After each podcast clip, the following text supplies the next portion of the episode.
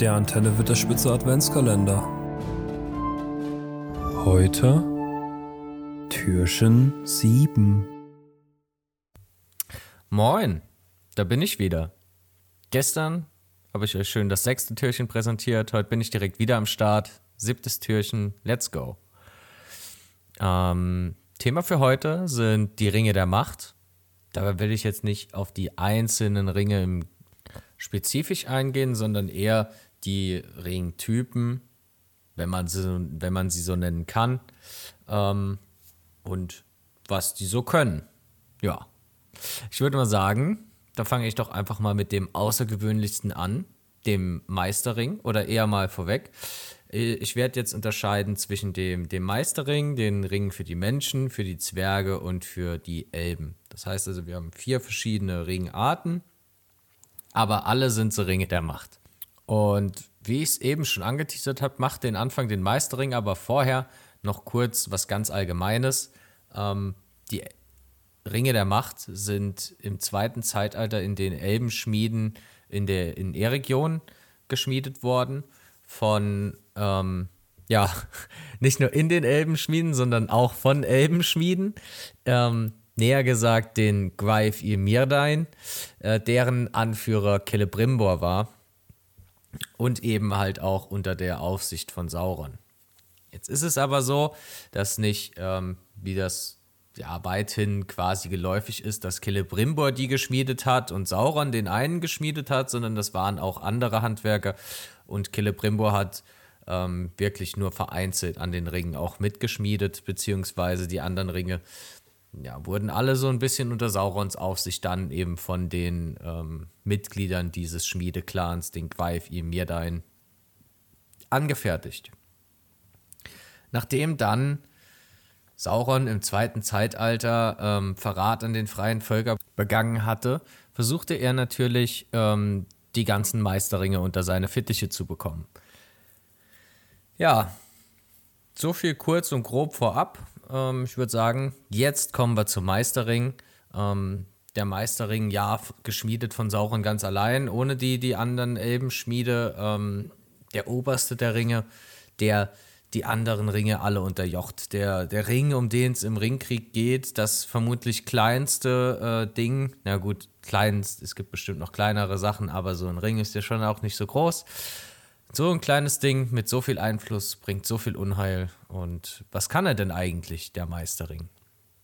Wenn Sauron den Meisterring, den Meisterring trägt, kann er beispielsweise alle, also die Gedanken derer lesen, die andere, also aller anderen lesen, die Ringe der Macht tragen und auch auf deren Geist Einfluss nehmen und somit ihn so ein bisschen steuern. Wenn Sauron den einen Ring nicht anhat, sondern der Ring der Meisterring generell bei irgendjemandem im Besitz ist, ist trotzdem noch der Wille Saurons so tief in dem Ring verankert, dass er sich auf dessen Besitzer ausübt. Das kommt vor allem dem äh, armen Gollum schwer zu äh, ja, kommt vor allem beim armen Gollum schwer zu tragen. Ähm, der wird ja richtig ausgelaugt von dem Ring, weil er den auch, ja, ich glaube, ein paar Jahrhunderte lang bei sich trägt. Und man sieht es ihm an, der Ring tut einem nicht gut. Deshalb zehrt er auch dann später an Bilbo und an Frodo. Und eigentlich reisen sie ja dann auch mit Gandalf noch äh, rüber nach Amam, ähm, um sich von dem bösen Einfluss, den der Ring auf die genommen hat, äh, heilen zu können oder heilen zu lassen. Ja, aber was macht er denn jetzt eigentlich, wenn man den so bei sich trägt? Wenn man nicht Sauron ist, wohlgemerkt. er zehrt an der Lebenskraft und mit der Zeit zieht er einen auch äh, ins Reich der körperlosen Schatten hinüber, sodass man dann quasi wie die Ringgeister eher so eine Hülle seiner selbst ist und nur noch dem, dem bösen Willen Saurons unterjocht ist. Wenn man, wenn man nicht Sauron ist, den Ring aufzieht, hat er auch noch bestimmte Effekte. Wir sehen es im Hobbit und im Herrn der Ringe äh, szenisch an manchen Stellen, wenn der Ring aufgesetzt wird, man wird unsichtbar. Außerdem wird dann auch noch, oder wurde es im, im Herrn der Ringe, ich glaube im Hobbit ist es sogar auch so, äh, da wurde dann die Kamerasicht so ein bisschen anders. Und zwar hat man dann versucht, so die Eindrücke, die der Ring dann auf den Träger ausübt, nochmal so ein bisschen darzustellen. Und zwar wird man nahezu blind, aber kann um ein Vielfaches besser hören. Das heißt, alles wird so ein bisschen verschwummerig, man sieht nicht mehr richtig gut, aber dafür hört man plötzlich erstaunlich. Ja, hört sich jetzt eigentlich gar nicht so cool an. Ich glaube, der Ring eigentlich nur für Sauron gedacht. Oder tauglich, weil ansonsten überwiegen ganz klar die negativen Vorteile. Denn selbst wenn man den, den Ring aufzieht, ähm, liefert man sich quasi Saurons bösem Einfluss noch mehr aus und er hat noch besser die Möglichkeit, in deinen Geist einzudringen, weswegen man das auch nur kurz machen kann. Das hält man dann nicht länger aus, weil eben Sauron tatsächlich so böse ist, dass dann dein Geist direkt vergiftet wird. Wenn wir schon bei vergifteten Geisten sind, also unserem spirituellen Geist, dann kommen wir auch ganz schnell zu den Menschenringen. Ähm, neun Stück, also neun Ringe der Macht, die Sauron dann im Krieg im zweiten Zeitalter erbeuten konnte, gab er dann letzten Endes äh, Fürsten der Menschen. Marc und ich hatten, glaube ich, sogar schon mal eine Folge über die Nazgul gemacht. Ähm, den, die Menschenfürsten, denen er dann die Ringe der Macht gab, wollte er unter seinen Einfluss bringen. Und das, was ich eben schon gesagt habe, ist dann über die Zeit mit den Menschen passiert. Sie sind dann einfach Saurons Geist verfallen und haben sich dann in diese leidlosen Kreaturen entwickelt, die sie dann auch letzten Endes waren, ähm, die Nazgul. Zum ersten Mal sind die im Jahr 2250 im zweiten Zeitalter aufgetreten und ja, seitdem quasi Saurons ausführende Macht. Also, wenn irgendwo was gebraucht wird, werden die dahin geschickt. Ja, Auswirkungen der äh, Menschenringe sind folgende. Ähm, Menschen generell schwach im Geist können leicht von ihnen korrumpiert werden, also von den bösen Mächten des, der Ringe oder von dem bösen Geist, den Sauron ausübt, korrumpiert werden, weswegen sie ihm auch verfallen. Allerdings ähm, altern die Träger nicht und, ähm, und sie können auch nicht sterben, wobei, äh, ja, wie ich schon gesagt habe oder wie wir alle wissen, sie werden dann eben zu diesen schattenhaften Geistern, was vielleicht auch nicht viel besser ist, als zu sterben. Ja, so viel zu den Menschenringen. Ähm, machen wir mal weiter bei den nächsten. Dann kommen wir einfach mal zu der zweithöchsten Anzahl von Ringen der Macht, die Zwergeringe. Ursprünglich überreichte Sauron den Königen der sieben Zwergenstämmen äh, jeweils einen Ring, auch mit dem Plan, sie seinem Geist zu unterjochen.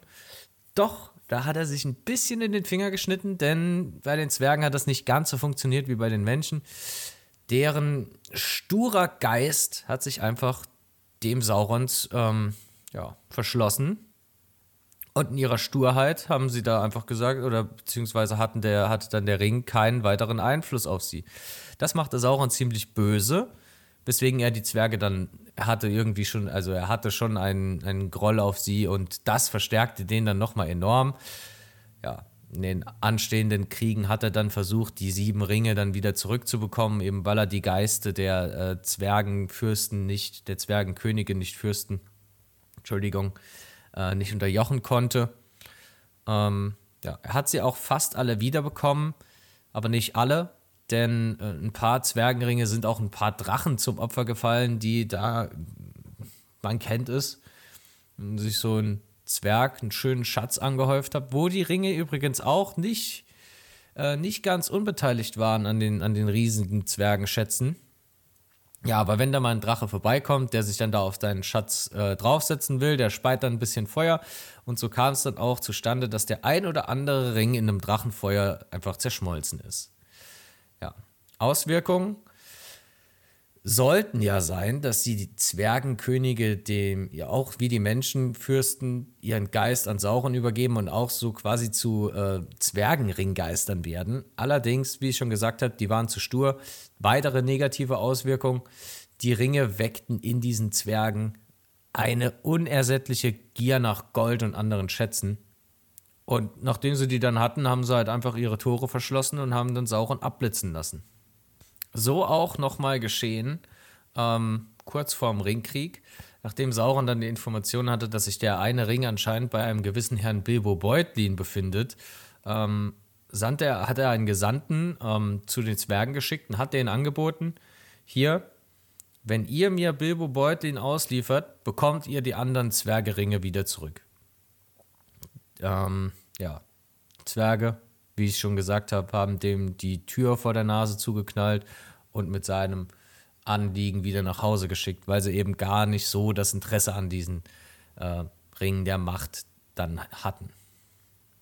Ja, last but not least, die Elbenringe, die auch ein bisschen special im Vergleich zu den anderen sind, denn es sind die einzigen Ringe, die, die ohne Saurons Einfluss geschmiedet wurden. Also Sauron hatte keinen unmittelbaren Anteil an der, äh, beim Schmiedevorgang dieser Ringe. Und deshalb stehen die auch nicht so ganz unter Saurons Einfluss, sondern haben dann doch schon noch ähm, ja, sehr nützliche Mächte, die die Elben gut gebrauchen konnten. Ja, wie ich schon gesagt habe, die Ringe wurden ohne Saurons Einfluss ähm, geschmiedet und waren daher vom Bösen unberührt, konnten aber trotzdem vom Meisterring beherrscht werden. Und weil eben auch Sauron die Elbenringe mit seinem Ring beherrschen konnte, hatte er ja eine gewisse Art Sicht auf die Elbenringe oder beziehungsweise konnte er die Träger erkennen, wenn er, also die Träger der Elbenringe, wenn er den eigenen Meisterring am Finger trug. Ja, Anders als die Menschen- und Zwergeringe, den äh, die Sauron ja nur verteilt hat, quasi um seine bösen Mächte zu stärken, wurden die Elbenringe dazu eingesetzt, Wissen zu erweitern, zu heilen oder Gutes zu bewirken. Und eben nicht wie die anderen, um, sage ich mal, Reichtümer oder Herrschaftsansprüche zu erweitern, beziehungsweise irgendwelche Völker zu unterjochen oder Geiste zu unterwerfen. Ja, die Elbenringe sind in dieser Hinsicht wirklich ein ganz anderes Kaliber. Und zu guter Letzt kommen wir noch zu den Trägern und zu den Namensbezeichnungen der Elbenringe. Ähm, da hätten wir zum einen Vilja, den Ring der Luft, der in Bruchtal bei Elrond aufbewahrt wird, Nenja, den Ring des Wassers, der bei Lothlorien äh, oder in Lothlorien, nicht bei Lothlorien, in Lothlorien von Galadriel gehütet wird und zu guter Letzt Naja, der Ring des Feuers, den Gandalf vom Schiffsbauer Kirdan ähm, anvertraut bekommen hat. Ja, und wie ich schon gesagt habe, die Elbenringe wurden dazu eingesetzt, Gutes zu bewirken und somit äh, im zweiten und dritten Zeitalter ähm, von ihren Trägern dazu eingesetzt, die Elben vor den ja, großen Gefahren, die sich so in Mittelerde ereignet haben, weitestgehend zu schützen.